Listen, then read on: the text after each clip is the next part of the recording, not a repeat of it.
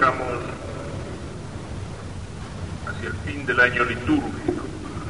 El año litúrgico es como una recapitulación todos los años de toda la historia de la salvación.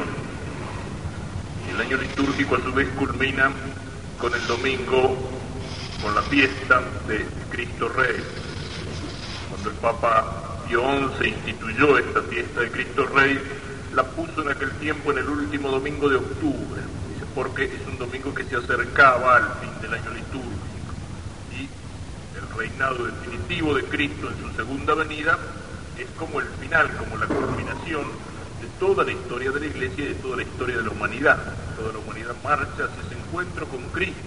Cristo es rey ya, ahora, entre nosotros, en nuestras almas, tiene que reinar entre los hombres pero ese reinado de Cristo será completo, perfecto, definitivo en la segunda venida de Cristo, cuando Cristo domine todas las cosas para someter todas las cosas al Padre, y así para siempre.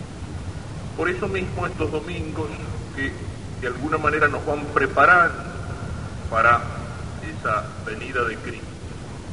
Son lecturas tomadas del capítulo 25 del Evangelio de San Mateo capítulo 24 ya aparecen las parábolas que anuncian el juicio, que llaman a la vigilancia.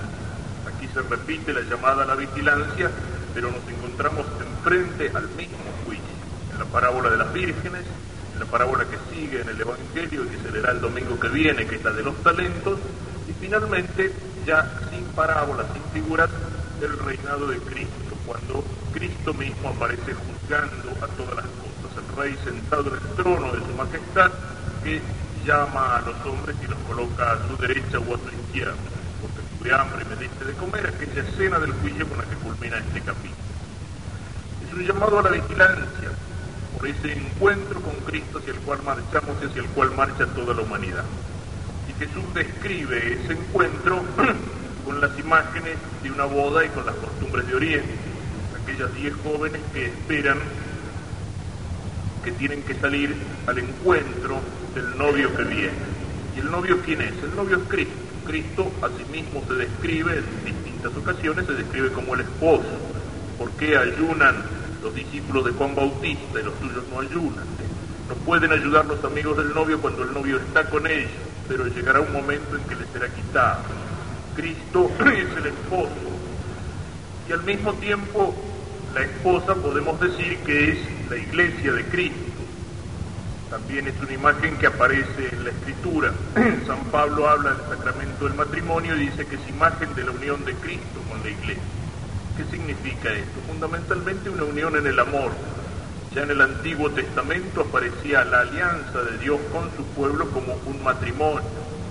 El profeta Oseas sobre todo, la traición a la alianza la apostasía, el irse detrás de los ídolos del pecado, era como una infidelidad en el matrimonio, era como un adulterio, o era como ir a prostituirse con los ídolos. En el Nuevo Testamento, la imagen principal del amor es esa, la de Cristo con su iglesia. Cristo que ama a su iglesia, Cristo que entrega la vida por su iglesia, Cristo que no abandona la iglesia, Cristo que es a la iglesia, la iglesia que nace en el sacrificio de la cruz del costado abierto de Cristo, etcétera, etcétera. Y los místicos aplican también estas imágenes matrimoniales al alma como la esposa de Cristo. Esperan la venida del esposo para que comience la fiesta y tienen las lámparas encendidas. Aquí se trata, como en la parábola del trigo y la cizaña, se trata de algo que ocurre adentro mismo de la iglesia Todas tienen las lámparas encendidas y la luz es la imagen misma de la fe. Pero, comenta alguno de los padres, si bien tienen las lámparas encendidas, tienen fe, pertenecen a la iglesia, algunas no tienen provisión de óleo, no tienen óleo. Y el óleo son las buenas obras, porque la fe tiene que ser alimentada por las buenas obras. Si no vivimos como cristianos de acuerdo a lo que al camino que nos muestra la luz de la fe, si nuestras obras no están conformes con nuestro pensamiento, si nuestras obras no están conformes con aquello que creemos, es decir, creemos una cosa pero vivimos de otra manera distinta, no somos coherentes con nuestra fe, entonces esa luz tiende a apagarse porque ya no es más alimentada por el óleo de las buenas obras. En lugar de ser cristianos activos que tratamos de crecer, que tratamos de esperar vigilantes nuestro encuentro con Cristo, ¿qué pasa? Nos dormimos y nos dormimos no teniendo óleo de reserva y cuando se dan cuenta ya es demasiado tarde, salen a buscarlo pero llegan cuando la puerta se ha cerrado. Cristo viene y no sabemos cuándo viene y Cristo nos llama a la vigilancia. Son muchas las veces en el Evangelio también donde lo dice vigilar y orar, vengo, vengo como el ladrón, vengo pronto, vengo como una sorpresa. Entonces, para esa venida tenemos que estar dispuestos, tenemos que estar preparados. Pero esa espera de la venida de Cristo y ese llamado a la vigilancia tiene un doble sentido. En primer lugar, es todo el mundo el que marcha al encuentro con Cristo. Por eso la fiesta de Cristo Rey es la culminación de toda la historia del mundo y al mismo tiempo son todas las cosas las que van a ser sometidas por Cristo al Padre en ese reinado definitivo. Pero al mismo tiempo el encuentro con, Cristo se produce, la parucía, la venida de Cristo se produce para cada uno de nosotros en el momento de nuestra muerte. Muchas veces los hombres se ponen a hacer disquisiciones y hay un montón de esos libritos escritos por ahí, más o menos de ciencia ficción, donde analizan el fin del mundo en el año 2000, el mundo se termina y a medida que se acerque el año 2000 van a ver que eso va a ir aumentando, aumentando. Y en el año 2000 no sería difícil que haya una especie de histeria colectiva como pasó en el año 1000, como si Dios estuviera obligado, Cristo estuviera obligado a venir por segunda vez sujeto a nuestras cifras y a nuestro tiempo y no a su tiempo y a su libertad. Miran cuándo será el fin del mundo y a lo mejor se asustan con eso, el fin del mundo por la guerra atómica, y hay tipos que viven exclusivamente para protegerse de la guerra atómica, para construirse refugios subterráneos, para juntar alimentos. Y bueno, ¿qué nos importa cuándo va a ser el fin del mundo? Tenemos que vigilar. Pero el fin del mundo y el encuentro con Cristo como juez para cada uno de nosotros es el momento de nuestra muerte.